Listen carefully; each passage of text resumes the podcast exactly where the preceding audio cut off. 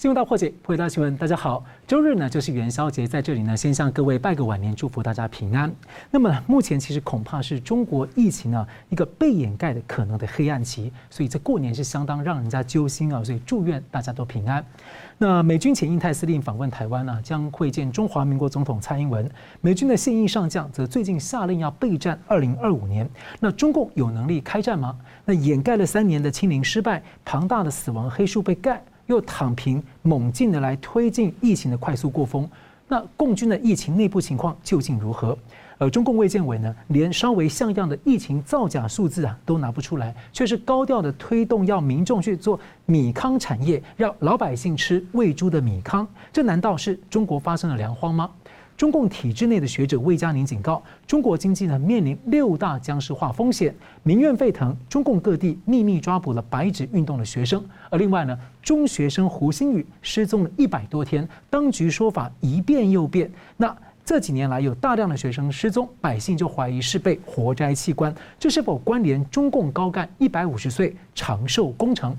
美方呢拉出了三条战线来减压台湾海峡的压力。那中共的战狼近期是披上了羊皮学洋教，传出呢要对台湾制定一个新战略来取代早就已经被进入坟墓的一国两制。那究竟中共盘算什么？我们介绍破解新闻来宾，台湾大学政治系名誉教授倪居正老师。呃，主持人廖董事长，各位观众朋友，大家好。台商廖金章董事长，主持人明教授，各位朋友，大家好。是欢迎两位哦。那大纪元时报呢刊登了一个沈周的评论文呢，指出西太平洋的军事对抗态势出现重大变化。原来的台湾海峡的战线呢，迅速拓展为三条战线，联动了东海战线以及南海战线，将中共军队呢实际是无法应对。一来有更多美方的盟友伙伴可以牵制中共，二来呢或许也可以减少台湾承受的压力。那美军呢最近在关岛新建基地，又与菲律宾协商使用多个基地。更值得关注的是朝鲜半岛的变化。南韩方面，北约秘书长跟美国国防部长接连访问南韩，而呢，北约秘书长呢也在日本宣告要在历史性威胁中加强和日本双边关系，而韩国接着呢也要和日本举行双边领袖峰会。明老师怎么看这情势？我记得我们过去谈过这个问题哈，我们说现在看起来就是各方剑拔弩张的态势非常紧张，呃，很多人都认为说战争一触即发，应该这样说。战争的几率跟危险比过去大了很多，但是一触即发呢，大概还未必。为什么这样讲呢？因为我们看到就是，呃，美国也好，过去我们说过这件事情，美国呢，或者甚至欧洲大国，其实包含俄国在内都是如此。大家的国家战大战略都是这样：第一呢，尽量不进入战争，但万不得已才会进去啊。所以第一，尽量不进入；第二，即便进入战争的话呢，不跟大国直接交战；第三。如果要进入战争的话呢，不跟拥有核子武器的国家交战，即便它是小国，比如说像北韩这种国家，啊小国它拥有核子武器也不能来交战。这第三，第四，如果要打仗的话，避免两线作战，就是我们讲的犄角之势。所以把这些都铺陈开来，那你觉得上策是什么？上策当然是不战而屈人之兵。那问题是怎么样才能不战而屈人之兵？绝对不是讨饶，也绝对不是求和。而是呢，我准备好，我有作战的能力跟态势，我贺主战争，贺主战争之爆发，叫我们叫贺主战略。那么你说面对专制政权，那当然还有一个还有一个优点就是专制政权对内压迫很厉害，所以内部的压力非常大。那么如果说你能外部压力够大，坚持的够久的话，它专制政权可能因为内部的问题呢而向内崩塌。这叫做这个和平演变，或颜色革命，或者民主化战略。所以简单说呢，大概就是欧美主流国家呢，基本上都是这样想的。那当然后面几套俄那个俄国是没有了，俄国会用前几套。好，那现在这这第一层，那第二层就是，你说吓阻战略，吓阻战略，万一吓阻失败怎么办？吓阻总有可能失败的。你看现在这个俄罗斯不就打了乌克兰吗？所以吓阻是失败了。那么，如果贺祖失败的话呢？那就我刚刚讲的，你要有一个真正作战的准备，然后真正作战的决心，也就是你有这准备，然后亮出的决心来，或许你还有机会呢，真的还可以再回来吓阻，就第二次吓阻。好，那万一贺祖失败的话，我们就要真正有作战准备。所以你刚刚讲的三线战略呢，就是真正作战准备。第一线你刚刚讲了北线，北线呢以日本跟南韩为核心。然后加上欧洲一些国家，英国的战舰已经过来在这边进驻了，然后英国的部队呢跟日本呢有相互准入协定，什么等等，这都是在在不断的交织跟强化这个将来可能的北线的这战略，这北线。然后这个中线呢，就是以台湾为主。然后除了美日安保之外呢，还有南部的澳英美同盟啊。然后各位可以看到哈，虽然现在很多国家都不敢承诺我对台海和平或做什么事情，但是有越来越多的国家跟同盟开始对台海问题表态跟发声，嗯，对不对？我们过去几次节目都已经谈到，最明显就是北约很明确讲啊，我们对台海问题是很关切的。而且明白指着中共讲，我们对台很关切，你给我小心点。好，那这中线，南线就是你刚刚讲的南海为主。南海呢，那原来其实最好的这个伙伴呢，就是以美国的军力为主，加上这边的菲律宾跟这边越南。各位看是反过来的，这边是菲律宾，这边是越南。然后两个呢，一个是金兰湾，呃，一个金兰湾，一个苏比克湾，刚好这样对的这个南海的中线，所以这样会对盯呢还是盯得非常好。但是前几年这两个国家跟美国关系呢都不见得特别好，然后战略上美国有点犹豫，所以美国必须在南海附近找再找个可靠的伙伴。南边呢是印尼也不可靠，然后再下来呢这个什么不行，最后怎么办呢？就只好找到这个澳大利亚，所以出现了澳英美同盟，就是这个去年八月的澳英美同盟。那么也就是说，这样子北中南线这样搭起来的时候，哎，那这个在亚太地区呢，一个对中共的隐形包围圈呢，就基本上就就已经好了。但在这三线当中呢，请各位注意，台湾是一个枢纽。我刚刚这样一数完，各位很清楚，北线、中线、南线，那中间这线呢，它就向北可以援助北线，向南可以援助南线。反过来说，中间如果是枢纽的话，北线可以帮他，南线也可以帮他。所以中线的重点呢，第一在这里，第二呢，它连接南北两线。所以如果反过来讲，如果真的大家都轻忽了，因为各种原因，中共竟然夺取了台湾，台湾海峡内海化之后，那请问各位，最简单会出现什么情况？日本跟南海的航线就断掉了，对，南岸这个航路断掉了。当然，你可以说哦，我绕台湾的东部等等，那种花费就很大，然后路程就多很多。那更不要说这个欧美的航路也断了，因为欧美对亚洲的这个做贸易呢，那这条线呢是非常主要的。好了，那么如果说台湾海峡内海内海化，然后这个欧美啊什么等等航路被切断，中共就要开始逐渐称霸亚洲。过去我们讲过。因为形成的态势之后呢，大家看见美国开始衰弱了，中共开始在亚洲称霸了，各国慢慢会倒向中共。我们过去开玩笑讲，我们说第一个倒向中共了可能是南韩，最后倒向中共可能是日本。好，那么这样一个过去了，当中共开始称霸亚洲，然后美国退出亚洲的时候呢，美国霸权动摇，美国霸权不但在亚洲动摇，它是全球动摇。因为如果说一个霸权国在一个地方遭受了重大损失之后，大家认为说你的霸权是有问题的。那当一旦这霸权问题的时候呢，最大的问题呢，其实还不止在这里。最大问题在于说美元是超发的，它在全球呢就是超发美元。那大家为什么还相信美元呢？大家相信美国的强大，相信美国的军力，然后尤其相信美国的经济的实力，所以大家愿意去花这个超发的美元。然后没有问题，但如果说美元霸权一旦动摇的话，那美元开始动摇。美元只要动摇到一定一定程度的话，国际的美元体系开始崩塌的时候，美国的国内财政就要崩塌。所以现在各位可以看到，对美国来说，我提一直提醒大家，我说丢掉乌克兰对美国来说固然会是重大的打击，但丢掉台湾可能代表着美国霸权的结束，甚至美国的这个崩溃。所以我这样讲，大家觉得太夸张，并不夸张。下一个问题就是，大家看到台湾的半导体产业对美国跟对世界这个先进国家有多么重要？它不只是一个什么台积电而已，它是整个是一系列从上到下的这个五大块的这个产业的这领先。所以到现在我们可以看到，欧美的具体安排什么呢？建立同盟，强化同盟。我们刚刚讲的美日安保也好啦，美韩的关系啦，然后北约来来亚洲啦等等，澳英美同盟等等。所以这次你说北约来访问，或者北约的前秘书长拉斯穆森来访问，其实都是不断的强化这个同盟。好，那么美国的这个退役将领说啊，他退役了，你不要忘记他是高阶的美军的亚太的最高指挥官，那么他这个对区域的理解呢是完全不一样的。他来了这里的时候呢，那就代表意思就不同了。所以美国这边还进行军事演习。那目前重点什么呢？简单说，贺阻中共，保障台湾安全，这是真正目前的关键。而且美国霸权如果终结，可能意味着整个二战以来的整个自由国际秩序完全崩塌。这么严重，完全崩塌是，嗯是。好，我们接着看到中国经济呢是这个中共要侵略台湾的重要基础，也是中共在国内维持执政的一个很重要的一个说法。但是实况如何呢？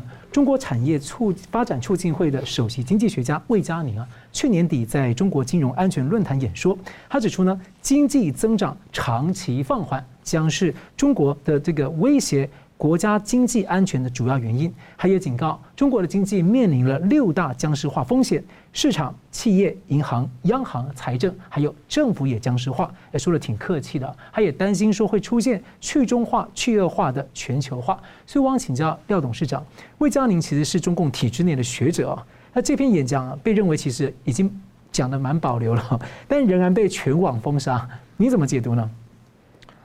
呃。去中化、去恶化，这个是全球化再重组的一个趋势，这是必然的嘛？啊，魏佳宁他们这些人，这些学者在中共内部的学者，他就是这样子啊。其实他们看懂又不敢讲，这个是他们一直都是这样的啊，是吧？向松做几年前就讲过啊，中共中国地方债务多少啊？他们也这些人都是很快就被封杀了嘛。但是还是有人会讲了，哈。但是对中国来讲呢，懂的人就懂了。啊，不懂了还是不懂，啊，这还要装不懂，那就不懂了。这 这我以我在中国的经验呢，哈，就是说中高阶以上的人，嗯，这个东西他们都看懂了，你不用你魏嘉玲讲，他们都懂，只是他们因为可能在体制内，可能有一些利益，所以他们不会讲出来。但是当私人的场合的时候，他们讲东西比我们比我们还要清楚。是，所以说这个东西我，我我我认为了哈，我认为。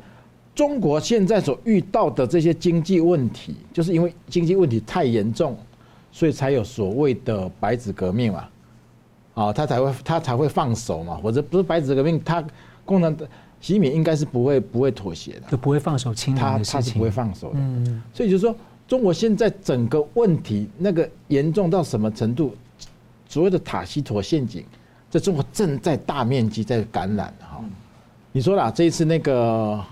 胡锡宇的问题啦，嗯，我问你，白纸革命比较严重，还是胡锡宇事件比较严重？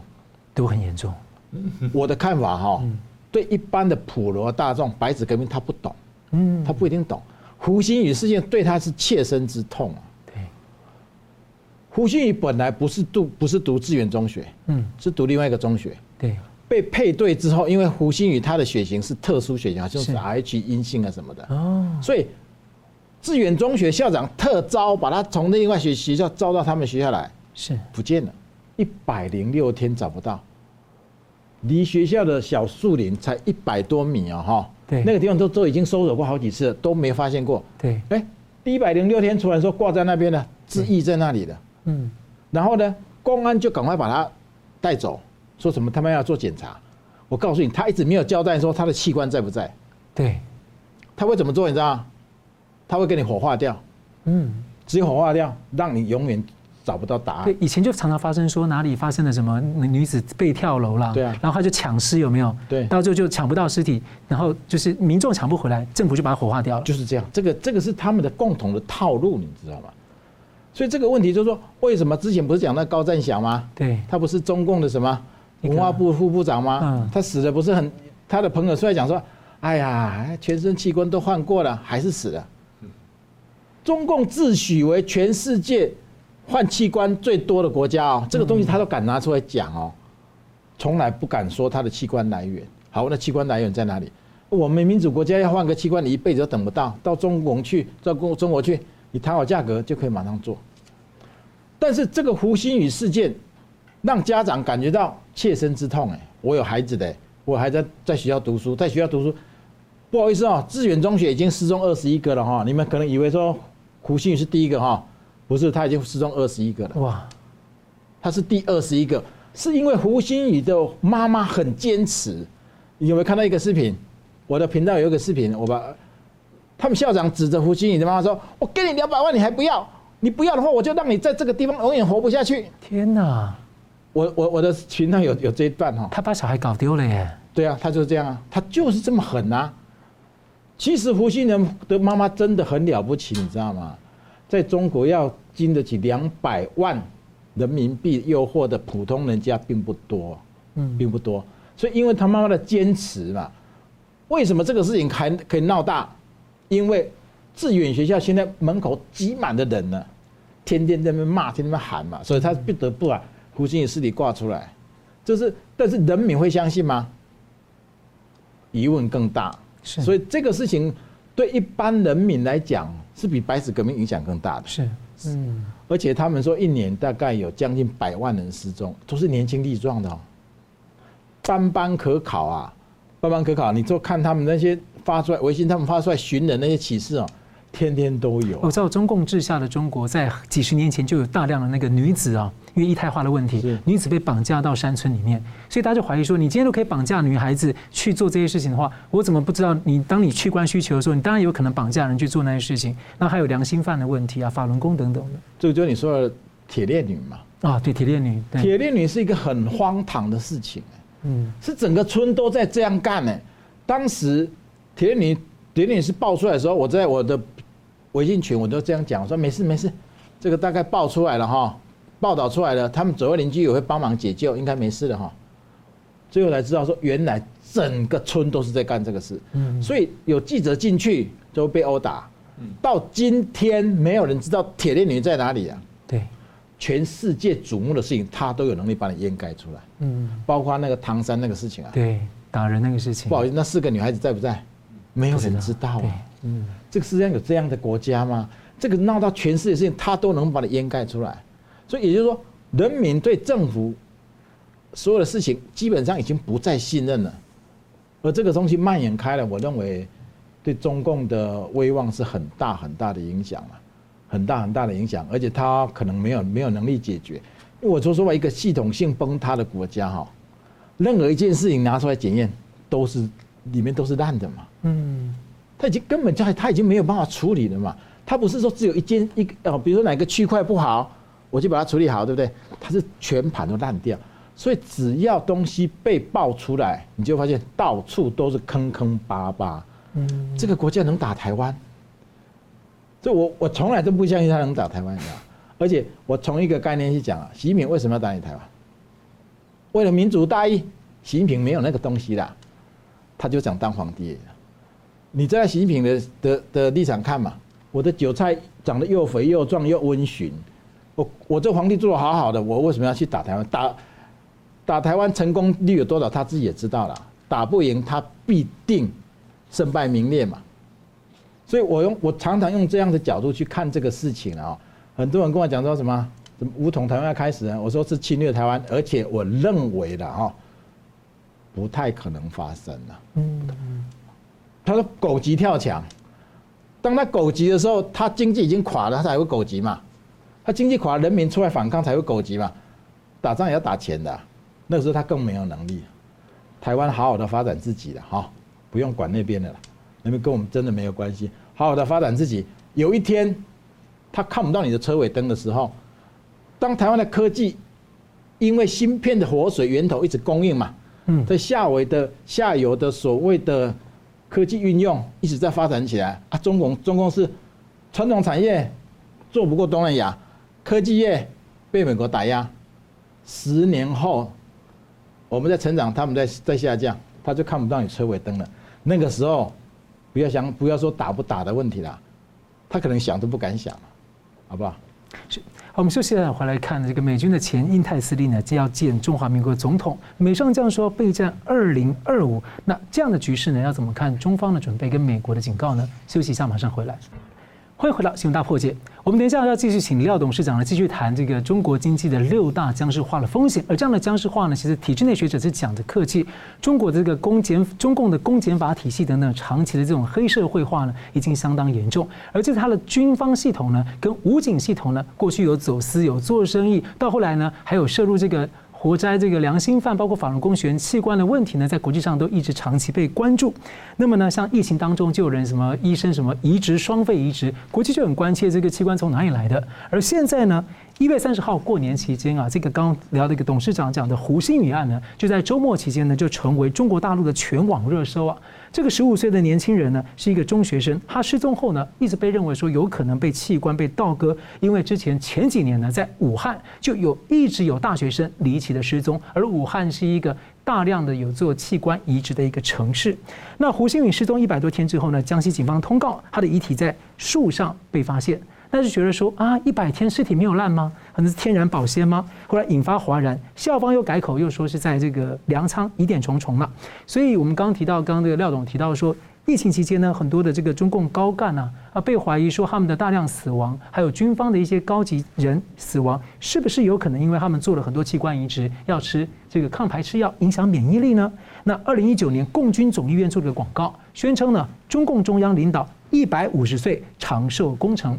就被认为呢，很可能就是大量采用器官移植手术来延长寿命，而这广告和评论后来就被关闭了。所以我请教廖董，再帮我们谈一下，刚刚就是中国这个经济的这个呃六大僵尸化的问题，他特别把那个六大僵尸化把政府放在第六个，还有就是连接到一个这个社会上的这种现象，人们越来越多的不信任跟对当局的，就是这种怀疑跟反抗吧。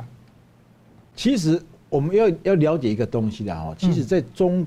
中共里面呢，哈，他能够进入体制的都是相对相对是比较高阶的人士啊。嗯，哦，他们因为他们进入体制不容易嘛，哈，所以这些人不是笨，他不是无，他不是没有作为，他是不敢有作为。僵尸化原因是你要去揣摩习近平的圣意啊。习近平又是个很不稳定的人，所以我说他是傻子风险嘛，因为他今天想什么，明天想什么，你不并不知道。好，你说封控的时候，我到底要用力去封，还是不要用力去封？其实一般人可能都没有弄懂，所以整个行政的不作为，就是因为我还要揣摩上意，而你又是一个千变万化的上意，形成整个体系、整个市场的乱的混乱嘛。好，你把你你一封控，把把市场经济打趴了，现在又今年又跟我讲说他要全力发展经济。好，然后就不是说那个那个谁嘛，李强不是去问李克强吗？说什么这个经济不好，你有责任呐、啊？你你就说，我从来没有参与过啊，你有让我参与过吗？是不是？所以说这样的事情让所有有能力的人，所以他们中共这样叫逆淘汰嘛。嗯嗯，那真的他真的是逆淘汰，这个我们不是一个名词哦。你在你在中国待久，你就知道，所有的逢逢迎拍马的小人才能上去，有能力的人不能上的，不一定上得去。这个就是相思化，市场、企业、银行、央行，还有央行财政的问题、政府的问题。哎，央行最近说什么？嗯，说不再补助地方财政缺口呢？谁家的孩子谁家养啊？谁家抱？哎，这个东西，我我我想请问各位了哈，中央要掌控地方，除了靠财政、靠钱，他还有什么能力掌控？他不再补助你地方了哈。地方会产生什么问题？我认为会有地方割据的问题。中国本来就是一个地方保护主义非常强烈的地方，非常非常强烈。我讲，我跟你讲，东莞这个地方哦，尤其是连中央都都插手不进来。几年前，东莞有办一个叫什么“三打两建”，我可能很多人不知道，“三打两建”就是专门抓医院。院长还有几个什么检验科主任啊，药科药剂科主任比较肥缺的哈。深圳、广州抓了好几百个，东莞一个都没抓。哦，那个时候汪洋还亲自跑到东莞，东莞说：“你们至少给我抓一百个。”哎，最后还要给你指定，你知道吗？嗯，还是一个都没抓。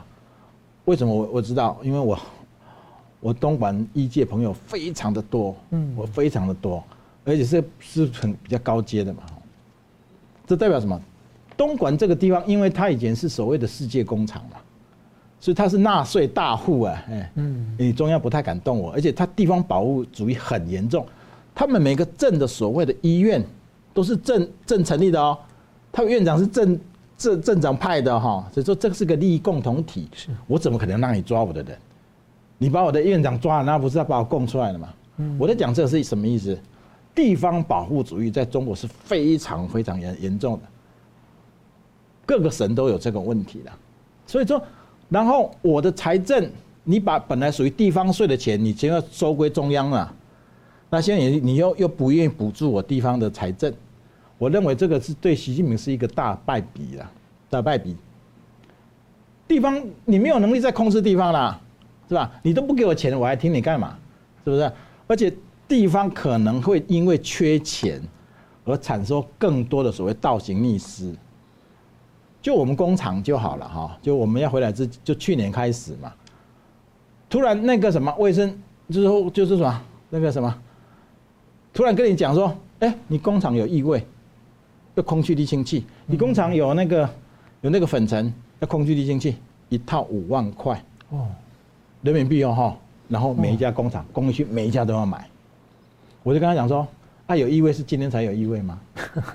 是吧？我这个工厂开二十五年了，我有异味是今天才有异味吗？他说对啊，是今天我们今天才觉得这个问题很严重啊。为什么？因为没有财政财政出问题的嘛。所以说，当中央不补助地方的时候，地方可能就来开始，开始开始从这些这些什么小小商户啦哈。或者是小个人去做手脚了嘛，这个东西的崩塌会更严重，嗯，会更严重。所以为什么加速外移？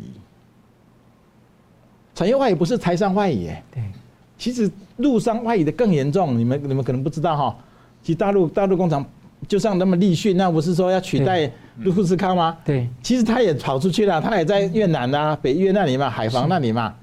这个就是说，这个国家整个乱掉了，整体乱掉。但凡有一个人在做国家前程的规划，都不至于这样乱乱七八糟、乱无章法的。这就是习近平的做法，就他带领的小矮人，根本没有治国能力嘛。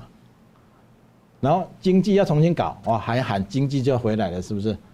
我我是有问啦，我是有问台湾中国的朋友啦，初八开工，有了有点小订单回来。其实我跟你讲，其实中国工厂从哪一天开哪一年开始大亏本？二零一一年开始开始停电嘛，那一年就开始亏钱了。到去年更不用讲了哈，风控那就大概亏的差不多了。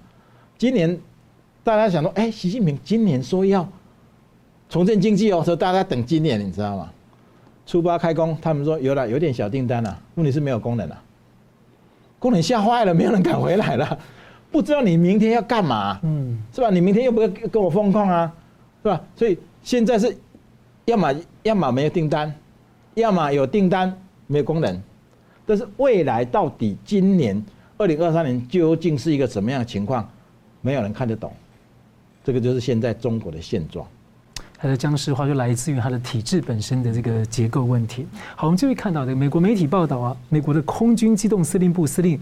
米尼汉上将要求部队啊，就下令要做好准备。他认为，二零二四年台湾美国的大选年，他预测中共有可能趁着大家分心，在二零二五进犯台湾，导致美中开战。那米尼汉呢，在曾经在二零二一年的八月之前是担任美军印太的副司令，就负责中国大陆和台湾的事务。另外呢，美军的前印太的司令就是他的这个长官了，戴维森上将。二零二一年卸任之后，访问日本之后呢，他三十日抵达台湾，要会见中华民国总统，还有国安会以及外交部长跟陆委会。所以，我想请问明老师，所以前一阵子北约秘书长拉斯穆森来访问，最近呢，北约军事委员会的前主席刚当选捷克总统帕维尔跟蔡英文通话，还说想要来见面。哎，连北约美国这样子，从国际的那个军事系统都在关注台湾，怎么看？我们前面不是讲了美国跟欧洲大战略嘛，对不对？那是战略是一个设计，这设计必须落实。嗯，那问题是怎么落实？现在你看的就是落实。嗯，呃，你如果看见说美军现役的四星上将来台湾访问，你有什么感想？震撼。现役，现役，对不对？所以如果说不要那么震撼的话，就用退役。啊啊，就这么说的。所以戴维森刚才你讲的很清楚了，戴维森是原来的印太司令部的司令。是刚刚退役的上将啊，然后这个北约的拉斯穆森是前的秘书长，那现任秘书长叫斯多滕伯格，他访问哪里？南韩跟日本。有没有来台湾？还没有，还没有来台湾。不方便。但是，但他下台的时候，他可能会来。嗯，所以我们在讲什么呢？我们在讲的是前面呢是欧美的大战略，那现在是你要落实战略，但落实战略呢，你又不想真正说又挑起战火，所以你把这个层级的时候压低一点点。所以能够现役来访问了，就访问呃我们有邦交的这个国家，日本、南韩这没问题。没有邦交，像台湾这种我们非常关切的，就不能用现役来访问，就必须用退役来访问。那功能是一样的，因为他们带的任务是一样的。那简单的说，就是不管戴维森也好，或不管斯托滕伯格也好，或不管是这个拉斯穆森也好，或你刚刚讲这个帕维尔，就是捷克的新总统这个当选人也好，请各位注意啊，这些好几个呢都是高阶将官，对，高阶将官退役，换句话说，这军事是非常熟悉的。呃，我跟这一批人呢，在过去打过一些，不是这几个了，就这种层级人呢，过去打过一些交道，因为在国际论坛呢，我们碰过。我发现一个特点，呃，讲起来有点不好意思，跟中华民国高阶将领比起来呢，他们政治素质呢比较优秀，他们对政治问题的理解呢，比国军高阶将领一般来说通常要好一些。为什么这样讲呢？国军高阶将领呢，优秀就是我能够看见两岸，嗯，不错了。然后我能把美国看见，很棒了；能够把日本也看见，那非常棒了。欧洲、欧美这个高级将领，他们看的是全盘，他真的有能力看全盘。你跟他一谈的时候，啊，他说这个地方怎么样，然后中东怎么样，然后这个非洲怎么样？所以我现在我算是注意这块，但这些动态我都知道。嗯。就是我的层级呢，我已经到达，我可以看看全球的中的军事态势。是，但是呢，我现在分派给我的任务是这一块，所以我在做这一块，把这块任务做好，同时呢，我明白旁边的处境。嗯，那么我不但明白旁边处境，这这还有什么好处呢？我对兵力的调派、战略的运用，即便我有训练在这里，我在不违背训练下面，我能做多少？这个是很厉害的。对。请各位注意啊，这种军事将领就不是一般的军事将领了。所以我们常讲出将入相，出将入相。出将就是出则能打仗，入相就是入则能够做设计国家的大战略，这叫出将入相。这些人我碰到很多呢，都有这种才华，包括我碰过一些印度的高阶外交官呢，都有这种本领。他不是只跟你谈说哦，我跟这个呃中共的关系，我跟这个巴基斯坦关系，他看的就是我整个南亚次大陆南亚，然后我这个东西牵在这个国际的大的战争情况下或大的战略情势下，我扮演什么角色，我能干什么事情。所以我经常提醒我说，我们台湾人呢，对台湾虽然小，但台湾是镶嵌在国际政治下面的。大家现在看见台湾镶嵌在这个蓝绿当中，太小了。台湾镶嵌在两岸当中，但两岸是镶嵌在全球格局下面的，这个才叫做战略。而这些高阶将领呢，都有这个本事，所以他们熟悉国际政治，熟悉区域政治，熟悉各国的本国政情，因为他要确定我讲的话呢，在对内不能得罪民主党、共和党，啊，那对这或者这面我不能得过得罪法国、德国或或其他这些重大国家。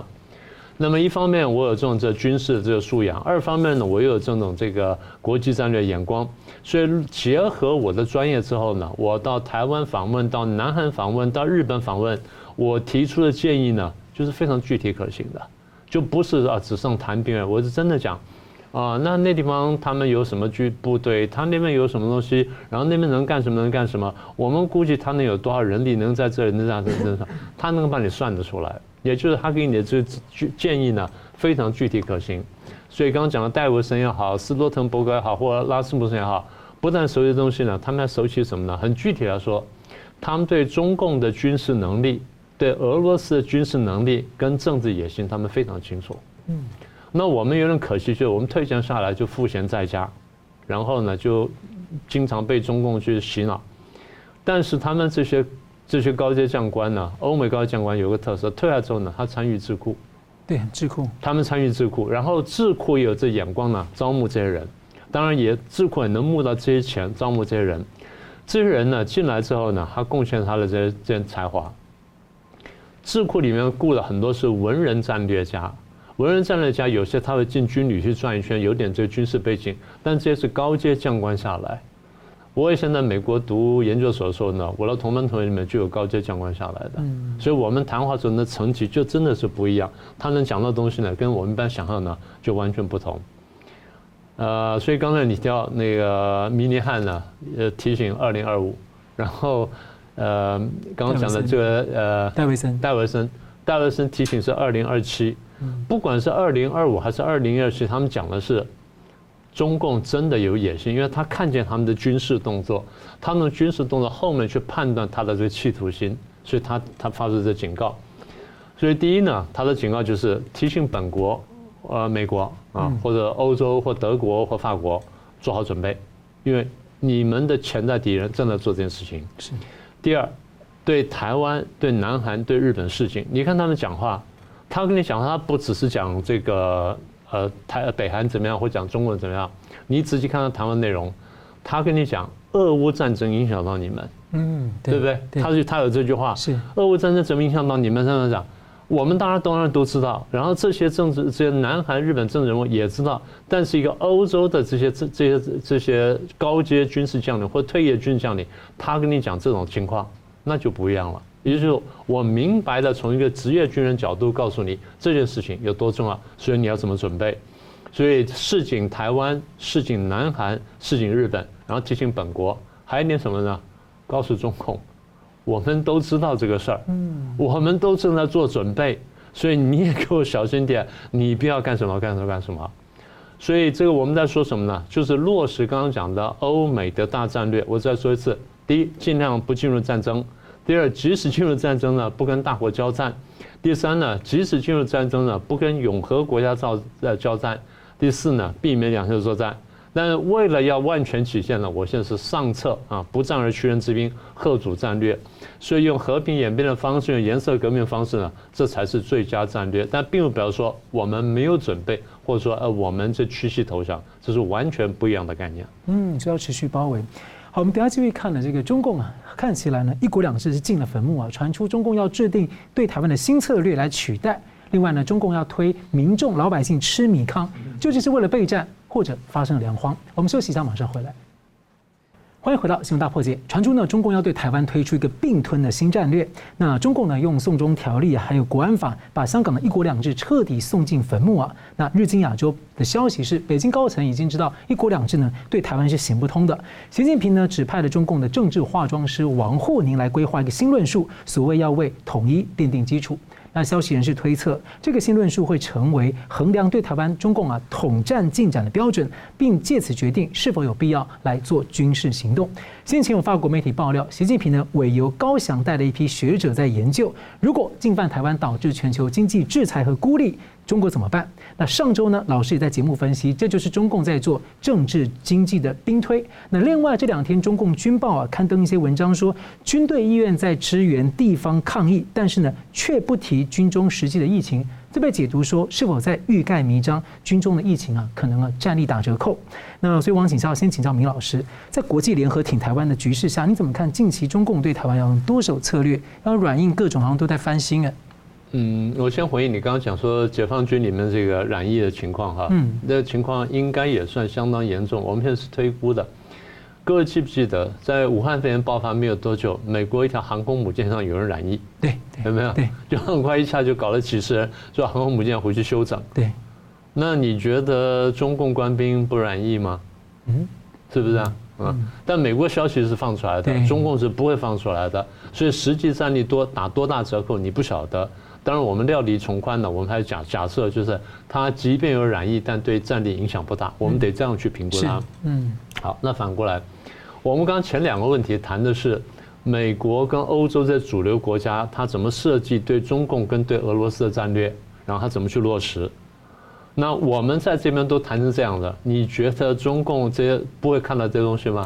都看到了，他看在眼里还有什么反应？担心嘛？嗯。然后他一定觉得说，那我怎么去回应他呢？他一定要想办法想办法去去回应。所以如果你看到我，就是我们刚刚分分析，如果站得住脚的话，你晓得硬攻是很困难的，对对不对？现在你面的是多国多层，然后这个多条战线的这虎视眈眈在那边等着你，就无事敌之不来，事无有以待之，我在等你了，你来了我这边就要动手了，你不来是最好，那我吓阻成功。好，这第一层。第二层，如果说你这样觉得还是太空虚了，那你看个实在的，俄国打乌克兰，原来以为哦七天之内一定打完，现在打了一打了快一年了，再过几天呢就要再过来三个礼拜呢就要打一年了。那么也就是乌克兰为什么能够坚守这么久呢？第一，乌克兰的抵抗意志很强；第二，因为乌克兰有这么强抵抗意志，所以欧美各国都来帮他。所以俄国几乎是面对整个北约或整个这欧洲欧美国家呢，我在打在打这场战争，当然非常吃力。不但我在战场上面对他们，我在国际金融跟国际贸易上面还面对欧美各国的制裁。所以刚刚你讲啊，这请高翔来研究我将来被制裁怎么办等等。那最近各位相信也看到消息，呃，《环球时报》的前总编胡锡进发一篇文章。好，打台湾的，三个条件，我觉得讲得非常好。第一呢，要有一千枚核弹。中国现在官方或者说我们非官方的这计算呢，三四百枚核弹。你要走到一千枚呢，还有很多时间。这第一。第二呢，你的胡锡进说战机啦、什么坦克啦、什么等等的飞弹什么等等，要超过美国、日本、澳洲跟台湾四个国家的总和。天哪！你要能够到这一步，那国防预算要花多少？哦，你先先不管了，就就要到到这步。第三呢，你要有能力开打之后每天发射一万枚，不要飞弹还是炮弹打台湾。一万枚，一万枚，这就差不多是当年八二三炮战的规模。但那个炮弹比较便宜，它这样就我现在讲，我就光是炮弹，我现在光说炮弹，那飞弹还不算。哦。所以胡锡进说要这三个条件，我觉得讲得非常好。嗯。他是不是我们派过去的？难念难得称赞胡锡进。是是，我难得称赞他。那么也就是他的话呢，不是完全没有道理，他等于是这帮中国在踩刹车，告诉大家，其实我们现在不具备这条件，嗯，所以我们叫叫闹闹可以，但不要认真去想，不要把中央逼到最后无路可退。他其实他会他会判读风向的，他这个的话，你觉得空穴来风，不完全是空穴来风，他他有他的这个判断能力的。好，那如果这样不行的话，那中国想不想拿台湾？想，那怎么拿？对不对？嗯，所以下一个问题就怎么拿？用中共呃用中国古兵法的说法叫文攻，但是这个话现在大家会搞乱了，所以我们翻成白话，从敌人内部进攻，或者叫内攻法。那，这是他们的名言呢？这是他们名言，内功法。中共过去呢，后在这个解决大陆之后呢，面对台湾，他们就讲啊，其实对台湾有三种方式。这个因为我在别的地方讲过，这边我就简单讲一下。第一种叫天津方式。第二种叫北平方式，第三种叫绥远方式。那现在我们不习惯用这词，我们就用天津模式、北平模式跟绥远模式。天津模式就当初他打这个打这个天津的时候呢，天津的这守将嘛叫陈长捷，陈长捷是傅作义的这个下属，带了二十万大军守守天津，林彪用三十四万以上大军包围天津，然后痛打一顿，打了半天，打了七天左右，最后呢血战一场，然后打败了陈长捷。陈长捷打败之后呢，那就要准备攻攻北平了。所以天津模式就是用最大的军队，然后最猛烈方式去打敌人，打场硬仗，打下来叫天津模式。那么北平模式就是当天津被打掉的时候呢，北平相对来说被削弱了。北平的守将呢，就是刚才讲的陈长捷的这长官叫傅作义，傅作义手拥五十万大军坐镇北平，然后准备对抗这林彪的军队。但是问题在哪里呢？傅作义女儿叫傅冬菊，傅冬菊是共产党。傅冬菊被受就是奉派进来，每天跟爸爸劝降。爸爸第一天是把手枪放在桌上要枪毙女儿，但始终下不了手，然后把枪收回去，女儿就走掉了。女儿第二天再来，这样来去连回来回呢，搞了三十多天。中共自己讲，在两军对阵情况下呢，我们知道敌军最高守将的这个心理变化呢，每天都知道呢，在人类战士上没有挂。最后呢？傅作义投降了，这叫北平模式，也就是我打掉你的外援，然后切断你的去路，大军包围，然后最后不断的劝降，然后接受你，迫使你接受我条件，叫北平模式。再一个是绥远模式，大家比较不熟悉的，绥远模式就是我们的守军叫董其武，那么中共的做法就是我不跟你打仗，但是我外面呢摆好军队，然后双方呢虽然摆好军队，但我画一个和平线，啊，我不超过线，你也不要超过线。然后呢，我跟你讲这样子吧，你回去想一想，我给你很宽大条件，你会去做做内部工作，但是我派个联络处呢，跟你保持联络。在这同时呢，我把铁路接通，让老百姓呢能够往来，然后同时呢开始这个搞搞商业贸易，我们开始进行商业活动。在这个商业活动的同时呢，我就开始进行做文宣了，不断的文宣，不断文宣，最后呢，软化你抵抗意志，最后就看你董其武什么时候投降。所以这叫水远模式，这是中共如意算盘，现在就是北平模式加水远模式的混合。但是呢，不是说哎，我们台湾软掉了，它才一定可以解决了，因为美国会干预，所以等下一步就是美国的失误。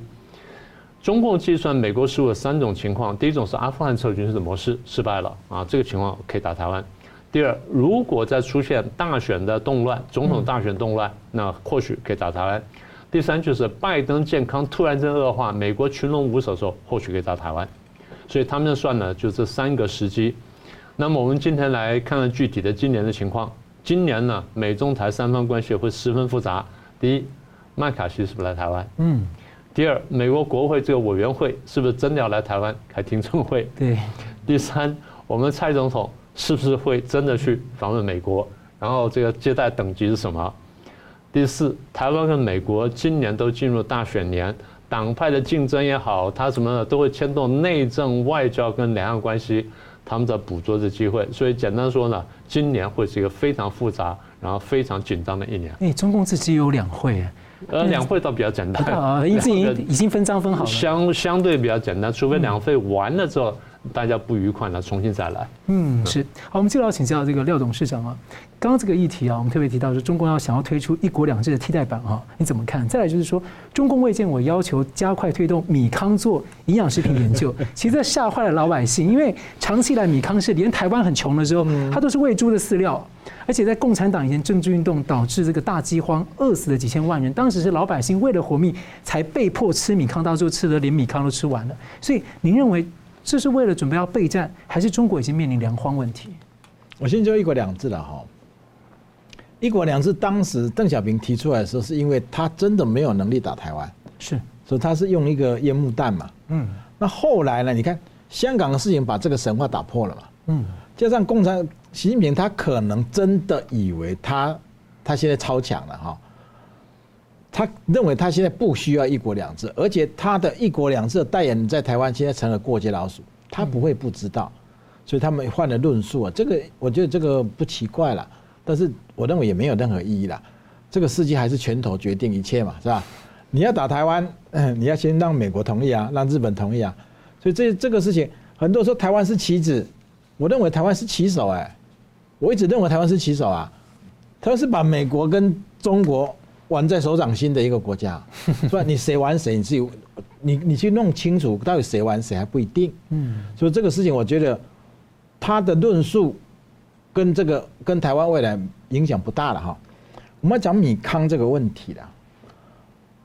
中国现在是小农经济，你知道？嗯，小农经济一般人大概三亩地到五亩地。对。好，我来讲了哈。现在我们在东莞买的米呢，哈，一斤呢，哈，大概两块九到三块之间。这是米哦，人民币，人民币。好，那我问你，产地的粮价多少？大概就是一块钱哦。因为这当中还要还要，因为你你你你打掉的还要这，哎，商场的利润也很高啊。是是，是吧？也就是说，他们因为我我曾经有到新疆去做过一些菌肥的东西嘛。我对农业有曾经有一段时间有一点研究，一亩地它大概可以产差的话可以产九百斤，他们的一斤是五百克哈，嗯，好的话可以产到一千三百斤，嗯，一斤卖一块钱呢。我说稻米稻米哈，对，一亩地一一一年哎一季卖一千三哈，我们用最高的讲一千三嘛哈，五亩地才多少钱？六千五，六千五，三万台币，他不要成本嘛，不到四万台币。对，先不要说几万台币哦，他要成本的。对对啊对，嗯，他要农药，他说，也就是说，这种情况之下，小农经济，他的经济，他的农业绝对撑不下去，人民不愿意种地啦。嗯，好，我问你啦，六千五啦哈，扣掉成本，他能赚两千块，很了不起了。我去外面打工一个月五千，我干嘛要种地？所以中国农民真的很苦哎，他又用户籍把你锁在那里，真的好惨。所以说他现在的问，这个就是中共现在的问题啊。嗯。现在唯一他们有大规模经济只有哪里？东北还有新疆这两个地方我都去看过了哈。这两个地方农业是可以的，因为是大规模经济嘛，全部完全的都已经机械化了，而且他们的技术也不输美国了。这这两个地方是可以的。其他中国任何一个地方农业都在亏钱。那你为什么要用讲米糠？他很清楚，人民不愿意种地嘛，你产量不出来嘛，所以他每年要从国外进口那么多。对，那些东西是用来养猪的啦、养牛的啦、什么的哈。也就是说，如果不是这些副食品进口的副食品来讲，它的粮食早就不够吃了。是。好，你你说不不进口大豆，不进口玉米，你不去养猪，你就只吃米，绝对不够吃的。嗯。现在是因为副食品太多，像我们我们台湾人也是这样啊。哦，过年我们小孩都回来，煮一锅饭吃三天，哎，不吃饭了，他们怎么？我说你们今天怎么都不吃饭呢？啊，菜这么多，我吃什么饭？嗯。也就这个，这是个概念嘛。所以他必须要开始去搞这个，因为如果美国给他禁运呢？哦，其他国家给他粮食禁运呢？啊，对，他其实粮食依赖美国很严重，他很严重，而且而且如果这样的话，他绝对不够吃。他有非洲猪瘟呢。是啊，所以说中国，我跟你讲，其实他的农业，他的产那个什么，谷物早就不够吃的啦。嗯。要不是因为他有有一有有一点经济上哈工业有一点工业赚点钱去能够进口副食品的话，早就不够吃了。所以他们现在开始在讲这个这个米糠，我认为是这样的一个这样的一个情况之下产生的啦。是啊，闭磨练啊，找不出其他的办法啦，只有往这个地方去去动手了，去去去动脑筋嘛。重点是他不应该讲出来，他最笨的是他讲出来，人民会恐慌。我说过很多朋友已经在传这个东西啊，对，传过哎，他在他在为什么中国在讲这个啊？是真的没饭吃啊？我说你们早就不够，你们每年进口多少多少粮食，你们不知道吗？这个也对人民有一种警醒啊。是，所以共产党我说荒腔走板就这样，研究就是研究，你公布出来干嘛是吧？这是中国在现在真正的问题啦，真正的问题在这里。嗯，是好，感谢。好，节目最后我们请两位给我一分钟啊，总结今天的讨论。先请明老师。好，第一就是你提到这三个战线的问题啊，其实美国的大概三个战线是备案了，呃，真正的战略呢是吓阻加上这个。呃，和平演变，那么也就是不管是什么呢，台湾在这个三个战当中，第一它是枢纽，第二，即便是和平演变呢，台湾也是枢纽，因为台湾对大陆来说是一个最好的对照组，也是一个最好的示范。那么同样是华人，台湾能做到这样，那为什么中国大陆做不到？那简单的说，就是因为制度的偏差。所以中共对台湾呢，现在是处心积虑，他可能用北平模式加上绥远模式的混合来对付台湾，但是我们最要担心的还是台湾的内奸的问题。呃，今天呢，我们刚刚已经预测了哈，呃，今年的情况呢会比较复杂。那美中台的关系呢各有的内政问题，然后又有这个相互的问题，所以台湾要非常小心。台湾的备战的努力要加强，而且要有决心。更重要就是我们对于中共对台湾的认知战呢要有充分的认识。那我们的节目呢其实也在朝这方向努力，所以请大家呢多多关照，然后多多帮忙转传。是呃，廖总，呃。共产党的权威了哈，正在迅速崩解当中了哈。这个从我们说说，从白纸革命嘛到烟花革命，一直人民敢站出来了哈。今天早上我接到一封信了哈，是广州朋友寄给我的啦。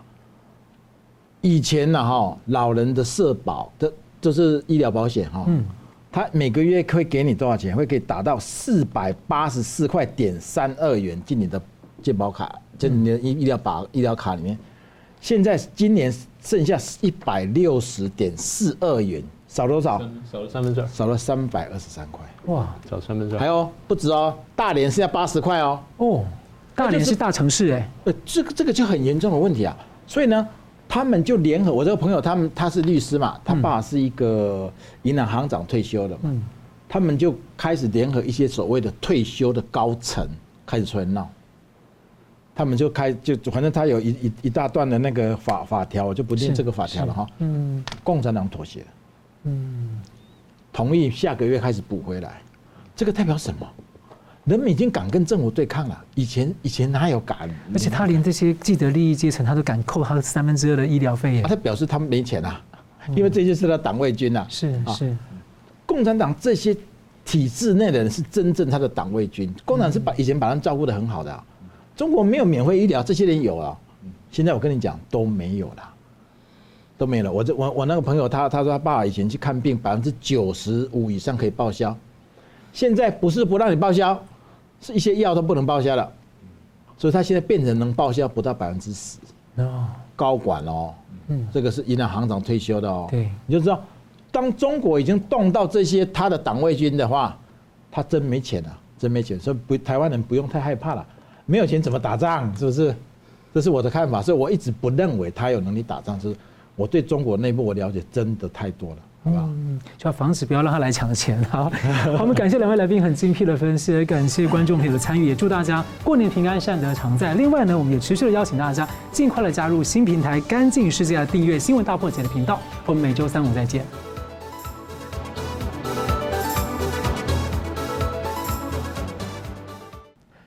如果您喜欢我们的节目呢，请留言、按赞、订阅、分享，并开启小铃铛。那么，感谢各位呢长期对我们的支持。新闻大破解团队呢将持续为您制作更优质的节目。